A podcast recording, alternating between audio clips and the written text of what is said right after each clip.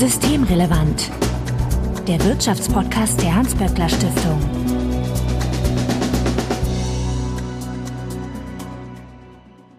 Heute ist Donnerstag, der 25. Februar 2021. Willkommen zur 46. Ausgabe von Systemrelevant. Heute mit Johanna Wenkebach. Ich grüße dich. Hi Marco. Johanna, wenn sich jemand dann doch nicht mehr erinnern sollte, du bist die Leiterin des HSI, des Hugo Sinsheimer Instituts, und ihr beschäftigt euch mit den arbeitsrechtlichen Fragen in der Hans-Böckler Stiftung. Und ich habe jetzt eine ganz fiese Frage für dich am Anfang. Oh. da bin ich ja mal gespannt. Am 7. März geht's los, die Friseure öffnen. Hand aufs Herz, wie hältst du es mit dem Friseurbesuch? Eher hingehen oder doch vorsichtig fernbleiben?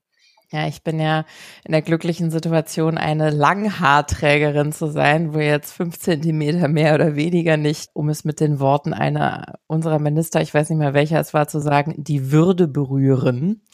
Äh, deswegen habe ich mich da jetzt nicht in die erste Reihe gestellt. Ich kann aber gestehen, dass ich äh, zu den Menschen gehöre, die dankbar sind, dass die ganz kleinen Kinder wieder in die Schule gehen dürfen jetzt gerade, was ja auch nicht unumstritten ist angesichts der Zahlen. Aber für das Kind und die Situation empfinde ich das tatsächlich als große Entlastung. Mhm. Ja, ich muss gestehen, ich habe mir sofort einen Termin gesichert und ich habe so das Gefühl, die Mode der 1980er ist gerade wieder im Kommen. Und da ich gefühlt so langsam einen Vokuhila da hinten äh, wachsen fühle, an meinem Hinterkopf, habe ich dann auch mal über meine Würde nachgedacht und den Termin genommen.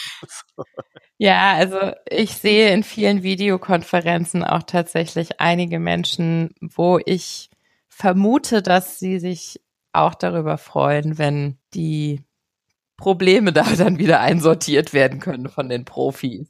Ja. Und wenn ihr uns mitteilen möchtet, wie ihr es mit dem potenziellen Friseurbesuch haltet oder eben auch nicht, dann könnt ihr uns erreichen at böckler-de oder auch per E-Mail an systemrelevant.böckler.de. Also Hinweise, Korrekturen, Anregungen, nicht zu unseren Frisuren, bitte einfach einsenden und Johanna findet ihr auf Twitter als jo-wenkebach. Wir haben heute das Thema Gewerkschaften und äh, wie das eigentlich so ist mit Corona und Streik und Mitgliederbetreuung, also wie man das halt so machen könnte. Ihr wisst ja, Corona betrifft uns nun mal leider alle. Da kommen auch die Gewerkschaften nicht drum herum. Und ich stelle mir das ja da so besonders schwierig vor, aber vielleicht irre ich mich auch. Jedenfalls in meinem Kopf herrscht da so ein Bild von kleinen, engen Räumen, am besten noch verqualmt und vom Alkohol geschwängert und dann sitzt man da und redet sich in Wut und Rage, was getan werden müsse. Die Löhne sind schlecht, die Arbeitsbedingungen noch schlechter, Brüder und Schwestern, höret die Signale und auf in den Kampf. Naja, und jetzt Corona, Raumluft, ganz schwieriges Thema, tendenziell böse. Treffen auch nicht mehr so proper, Kommunikation, ja per Videokonferenz ja ziemlich aseptisch. Man hat das ja an diesen Parteitagen gesehen, die wir so hatten. Mhm. Da gab es nicht gerade die große Aufregung über die Reden. Ja, der Kopf, der dröhnt dann mehr vom Headset, äh, nicht mehr vom Alkohol. Alles liegt brach. Johanna, ähm. sehr fatalistische Bilder hier liegen. Aber das ist ja so eine Problematik, die so eine Gewerkschaft hat. Habe ich das so grundsätzlich ganz gut eingefangen? Ja, also du hast bei den Arbeiterliedern ein bisschen die Texte durcheinander geschmissen, Brüder und Schwestern. ähm, aber das können wir ein anderes Mal besprechen. Natürlich, also es ist eine Herausforderung und es ist ein Problem, denn gewerkschaftliche Bewegungen, Tarifbewegungen, Tarifverträge beruhen auf Solidarität und auf demokratischen Prozessen und die wiederum entstehen normalerweise mittlerweile nicht mehr in Räumen, wie du sie beschrieben hast, obwohl es sicherlich das früher gab. Aber sie entstehen in gemeinsamen Prozessen, wo Menschen zusammenkommen, diskutieren und wo auch tatsächlich insbesondere in der Tarifrunde eine gewisse Stimmung entsteht. Das ist eigentlich so und man hat es ja jetzt an den Zahlen gesehen, dass dieses Corona-Jahr ähm, bei den Mitgliederzahlen zumindest schon Spuren hinterlassen hat, was einfach auch daran liegt, dass es eben ein Unterschied ist, ob eine Gewerkschaft eine E-Mail schickt oder man vielleicht in der Presse oder im Internet was zur Kenntnis nimmt oder ob man in Kontakt kommen kann mit Kolleginnen und Kollegen im Betrieb, die sich dort engagieren ähm, und mit einem ins Gespräch kommen darüber, warum es sich lohnt, ähm, mitzumachen, welche Gründe dafür sprechen, welche Themen da bewegt werden, die auch einladen, mitzumachen. Das macht einfach einen Unterschied. Und wenn ich mir das anschaue, was die machen, die haben natürlich wahnsinnig kreative Sachen entwickelt, um trotzdem in Kontakt zu sein, genauso wie das ja in der HBS auch gemacht wird, ne, wie wir versuchen in der Wissenschaft uns weiterhin zu vernetzen, wie die Stiftung auch miteinander arbeitet, mit den Studierenden vernetzt ist. So versuchen das natürlich auch die Gewerkschaften und die Betriebsräte, die Diskussionen in digitale Räume zu verlegen da hat es natürlich ganz viele Tools gegeben, genauso wie wir das aus unserer Arbeit kennen, ist das in den digitalen Raum gewandert.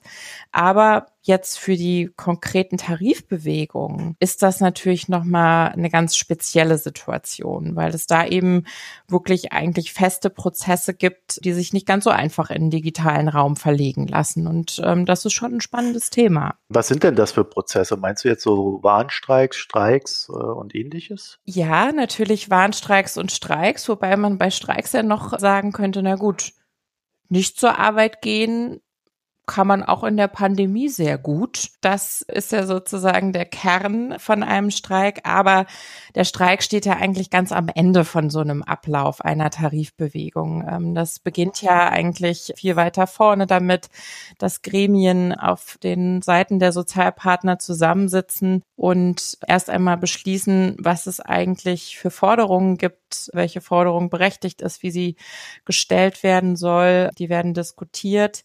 Und da stellt sich natürlich im Lockdown schon als erstes die Frage, wie geht das eigentlich? Wir haben gerade Kontaktbeschränkungen. Leute dürfen gar nicht zusammen sein. Das hat natürlich am Anfang zu Irritationen geführt.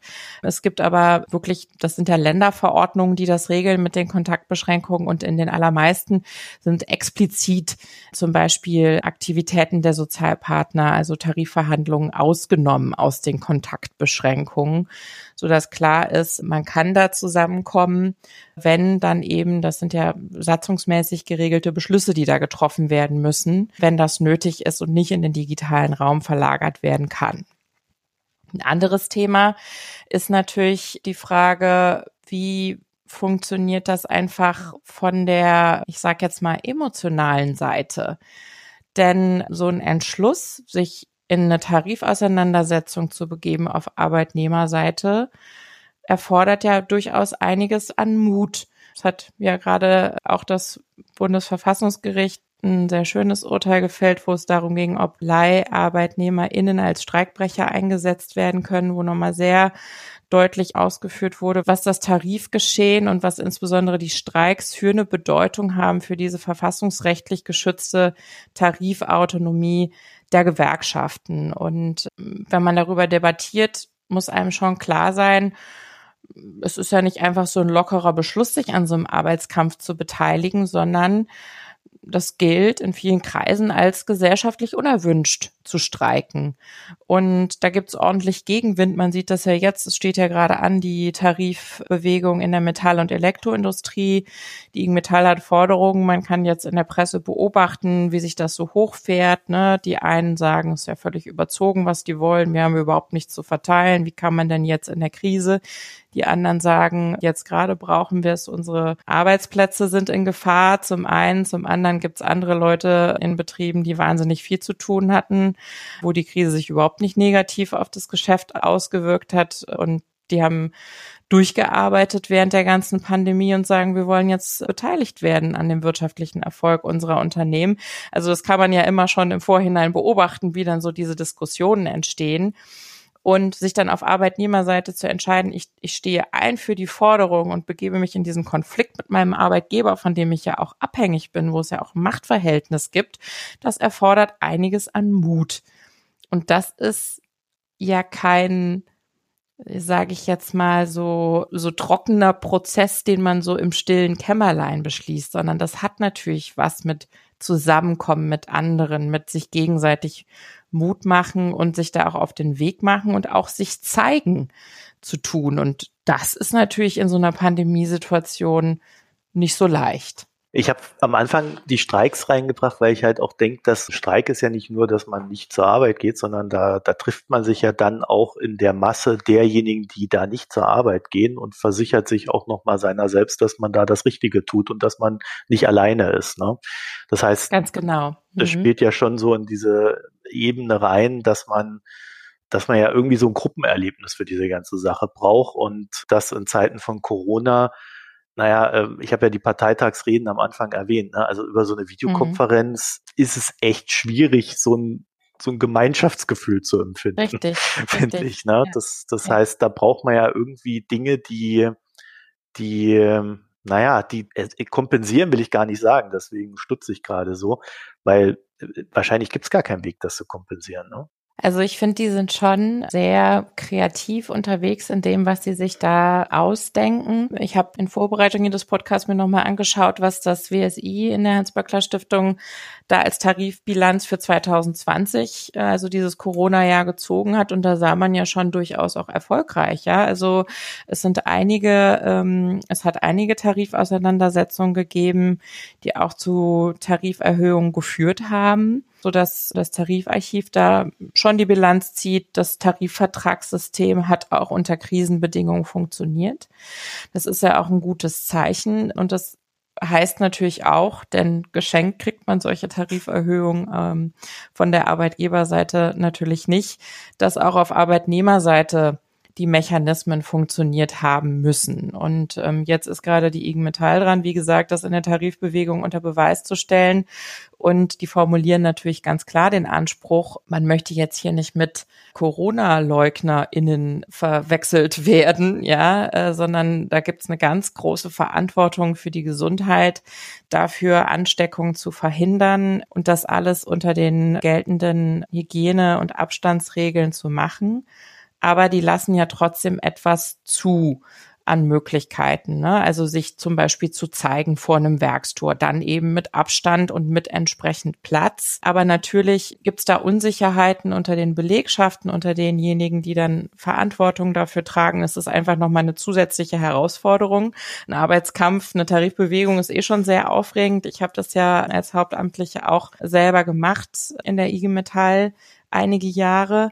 Und da kommt dann eben dieses ganze Corona-Thema noch oben drauf. Und es gibt natürlich auch die Gefahr, dass das missbraucht wird, jetzt diese Situation um gewerkschaftliches Handeln nochmal so zusätzlich in so eine unverantwortliche Ecke zu stellen. Also das muss man, wenn sich der Konflikt jetzt zuspitzt, sehen, wie sich das entwickelt. Grundsätzlich ist aber Streiken auch in Pandemiezeiten natürlich durch die Verfassung geschützt und davon kann Gebrauch gemacht werden. Und wie gesagt, gestern sagte eine Kollegin in der IG Metall, nicht arbeiten geht immer. Also das ist im Zweifel definitiv die Möglichkeit.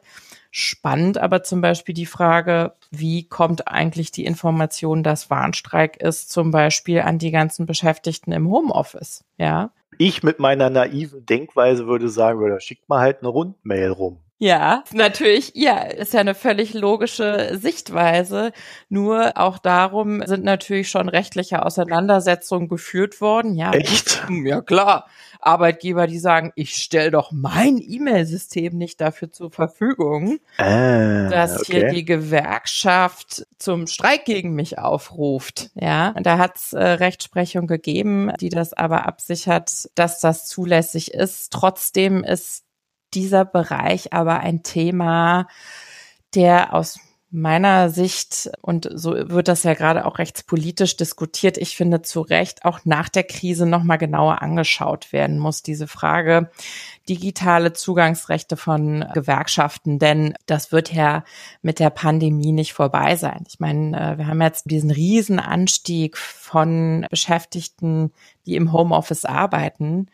Und viele haben mir jetzt schon gesagt, dass sie das auch weiterhin so nutzen wollen, ähm, auch wenn die Pandemie vorbei ist. Wir haben ja auch in der Hans-Böckler-Stiftung schon einiges dazu gearbeitet, aus welchen Gründen das durchaus auch sinnvoll ist, welche Rahmenbedingungen das braucht. Und eine dieser Rahmenbedingungen, die dann eben sicherzustellen wäre, ist, Das, das Bundesverfassungsgericht hat zum Beispiel mal gesagt, die Koalitionsfreiheit, ja, Artikel 9 Absatz 3 Grundgesetz, das ist ein Kommunikationsgrundrecht.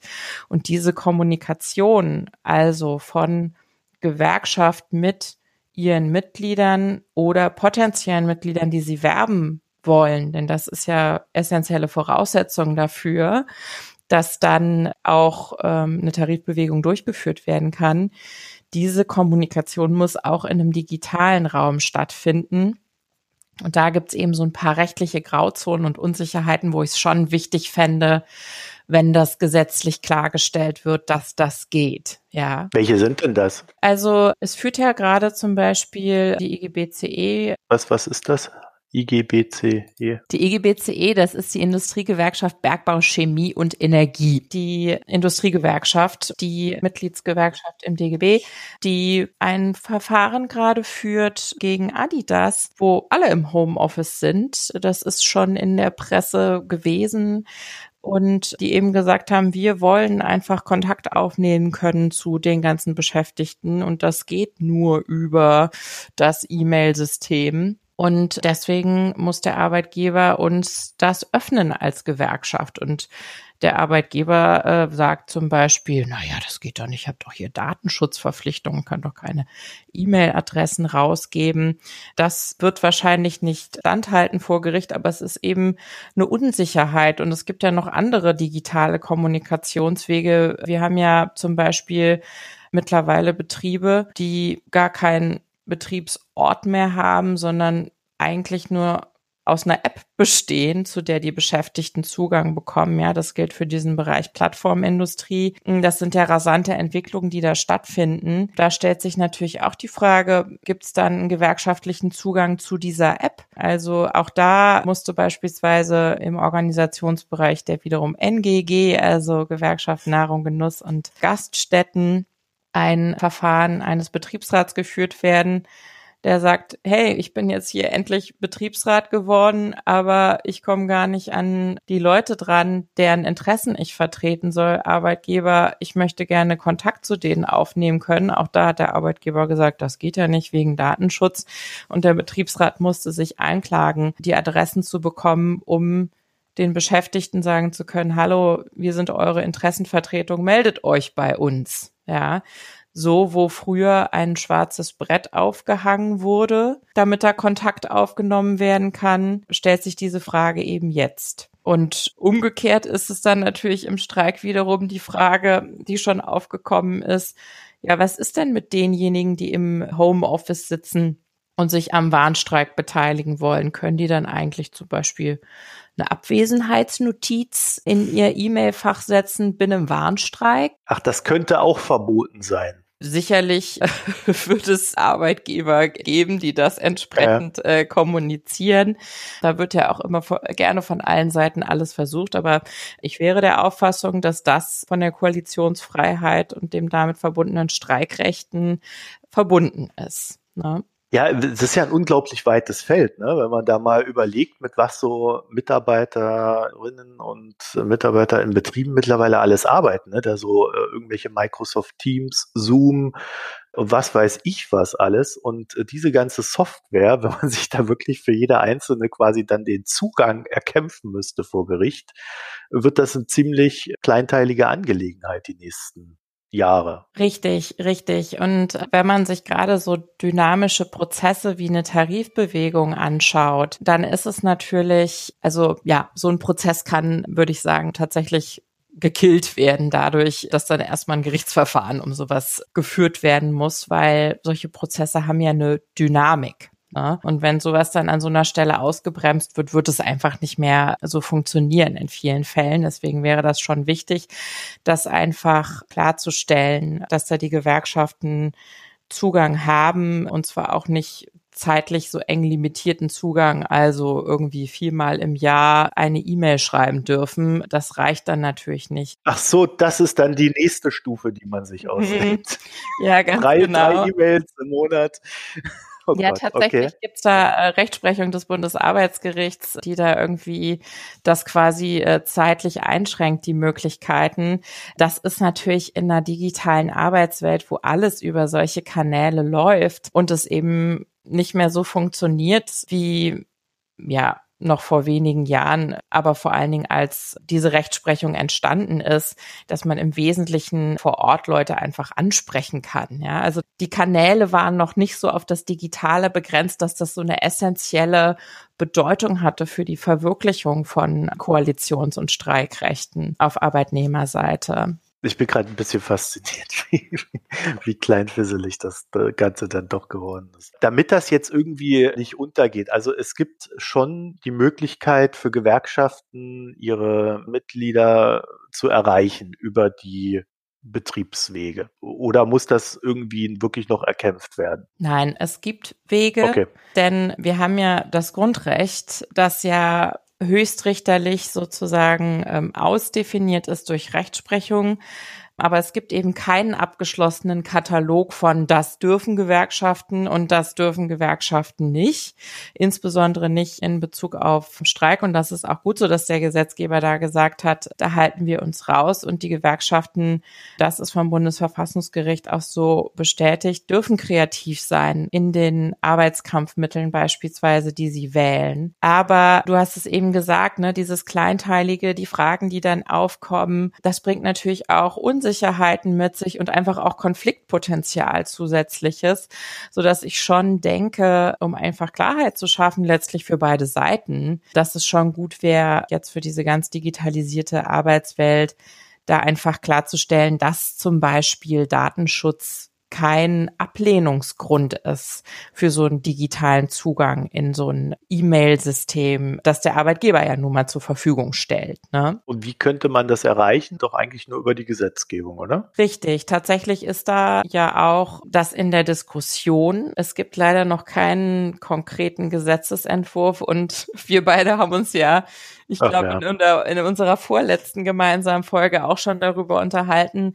Es sind gerade einige Gesetze in der Pipeline stecken geblieben, sage ich jetzt mal, in der Pipeline der GroKo Betriebsräte Stärkungsgesetz. Da ist zwar die Digitalisierung der Betriebsratsarbeit ja vorgesehen, da gab es aber noch keine Regelung dazu muss man jetzt sehen, ob das kommt. Es sollte eigentlich ein Gesetz kommen, das den Schutz von Whistleblowern, also von Hinweisgebern, erweitert. Da hat es nämlich eine Richtlinie gegeben, die umgesetzt werden soll. Auch das ist stecken geblieben, so dass ich jetzt zurückkommt auf deine These, dass das in dieser Legislatur nichts mehr wird, tatsächlich auch anfange, mir so ein bisschen auf den Fingernägeln zu kauen. Also wer weiß, ob da noch was kommt. In der politischen Debatte ist es jedenfalls und jetzt natürlich auch forciert durch das, was da zum Beispiel durch diesen Prozess bei Adidas auch ja vorangetrieben wird. Ich nehme an, dass es da nicht bei einer Entscheidung in der ersten Instanz bleiben wird, sondern weil das eben so ein Präzedenzfall ist, auch weitergehen wird und weiter Beachtung finden wird. Und dann kann man sich natürlich ganz genau angucken,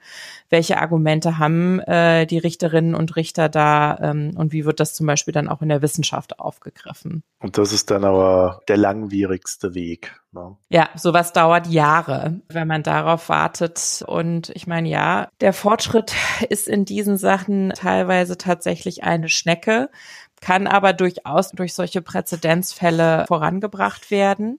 Das mhm. muss man schauen. Jetzt die IG Metall, die jetzt gerade ihre Tarifbewegung begonnen hat, muss eben mit dem arbeiten, was da ist. Könnte denn da auch nicht eine Strategie sein, sowas in die naja, Tarifverträge mit rein zu verhandeln? Da geht's ja nicht immer nur um Geld, ne? da geht's ja auch um, um etwas andere mhm. Sachen, mhm. wie äh, wie viel Erholung hat man und so weiter. Und da könnte man ja dann auch so ein Zugang zu den Mitarbeiterinnen reinhauen? Richtig, also ähm, total gute Frage. Natürlich ist es gerade in Tarifverträgen gelungen, so auch Fragen des alltäglichen Zusammenarbeitens ähm, der Sozialpartner und auch der Betriebspartner auch jenseits von Tarifverhandlungen klarzustellen. Da hat es sicherlich gute Beispiele gegeben.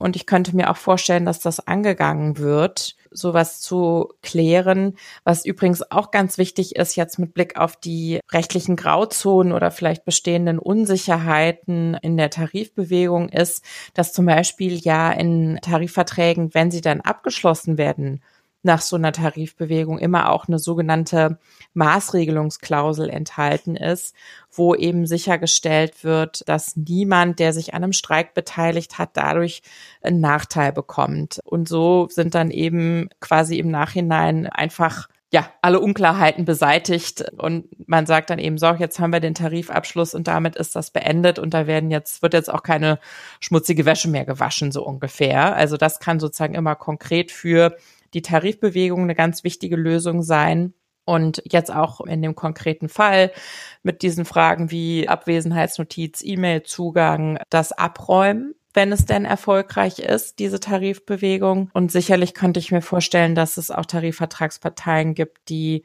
sich weiter daran machen, ja, einfach durch Tarifverträge die Rahmenbedingungen von der digitalen Arbeitswelt weiter auszugestalten und auch das zu regeln.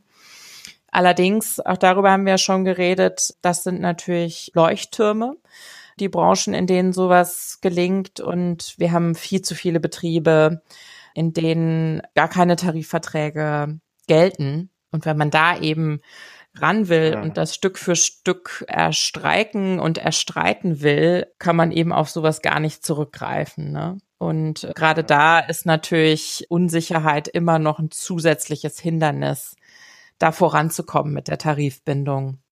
Okay, das klingt jetzt irgendwie alles nicht nach einer guten Lage, aber du hast ja vorhin schon erwähnt, die Gewerkschaften haben ja auch im Jahr von Corona dann doch ein paar Erfolge aufzuweisen. Und das heißt, ganz so schrecklich ist die Lage dann doch nicht, sondern es funktioniert da, wo es wahrscheinlich ohnehin schon eingefahrene Strukturen gibt. Ja, also wenn ich mir das anschaue, dann sind das natürlich Branchen, wo Tarifbindung schon besteht. Ähm, ich habe mir jetzt nicht genau angeschaut, inwieweit es gelungen ist, wobei so ein paar Sachen habe ich mitbekommen, dass da natürlich auch erstmalig jemand in die Tarifbindung gebracht wurde, also neue Tarifverträge abgeschlossen worden. Es sind auch wirklich Abschlüsse gelungen, zum Beispiel im Bereich der Systemgastronomie wo ja jetzt nicht so ein ganz großer Organisationsgrad besteht, also wie jetzt zum Beispiel in der Metall- und Elektroindustrie wirklich ganz große Teile der Belegschaften organisiert sind, ne, was ja auch so an prekären Rahmenbedingungen liegt. Mhm. Was mich gefreut hat, ist vor dem Hintergrund dieser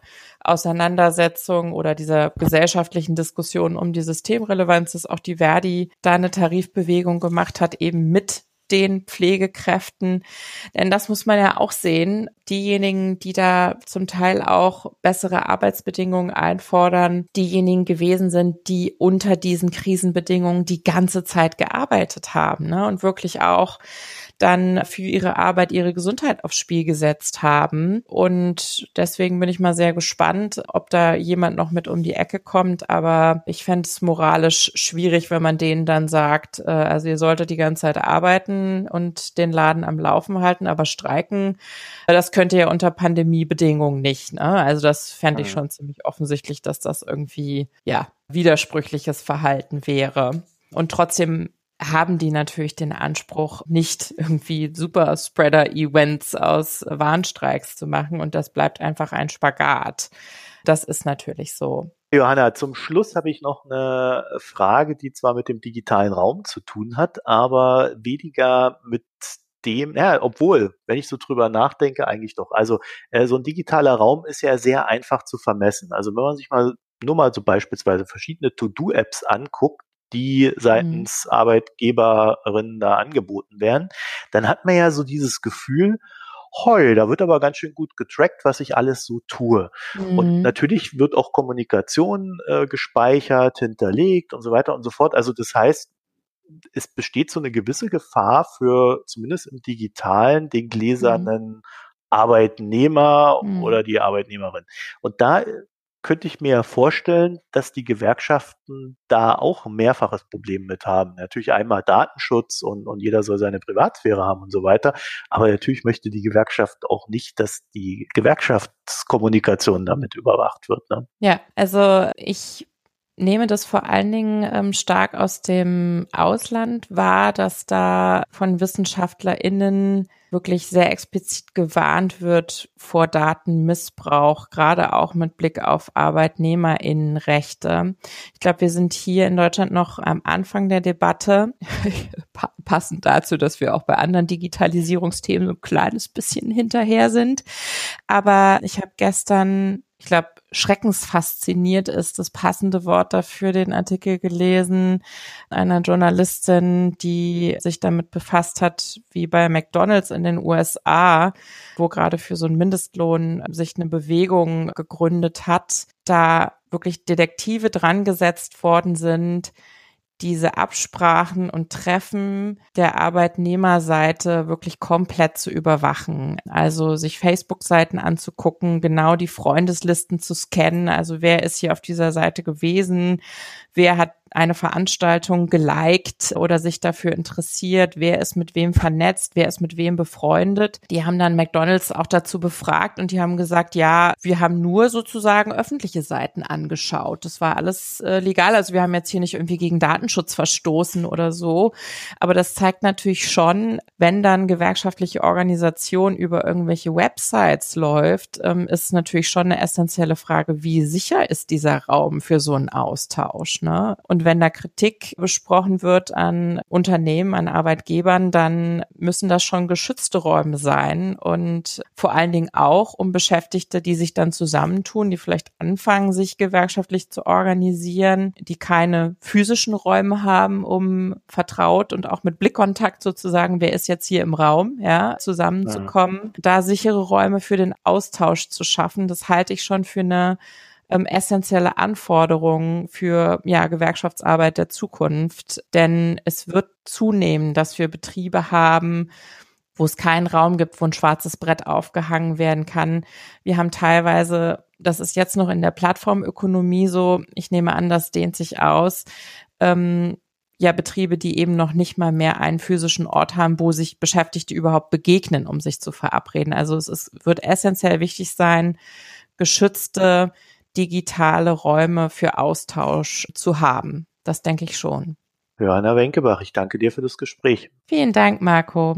So, und das war doch ein Thema, das euch fast alle betrifft, in der einen oder anderen Form, im großen wie im kleinen Betrieb. Und da würden wir doch ganz gerne wissen, wie so eure Erfahrungen sind oder was ihr dazu denkt. Und da wäre es ganz nett, wenn ihr uns das übermittelt. Entweder über Twitter, at böckler-de. Äh, ich glaube auch für solche Themen viel besser ist die E-Mail systemrelevant at böckler.de. Also alles, was euch da auf dem Herzen liegt, sowie die Hinweise, Korrekturen und Anregungen bitte einsenden. Und Johanna findet ihr auf Twitter als at jo-wenkebach. Ja, vielen Dank fürs Zuhören und bis bald. Tschüss. Das war Systemrelevant, der Wirtschaftspodcast der Hans-Böckler Stiftung.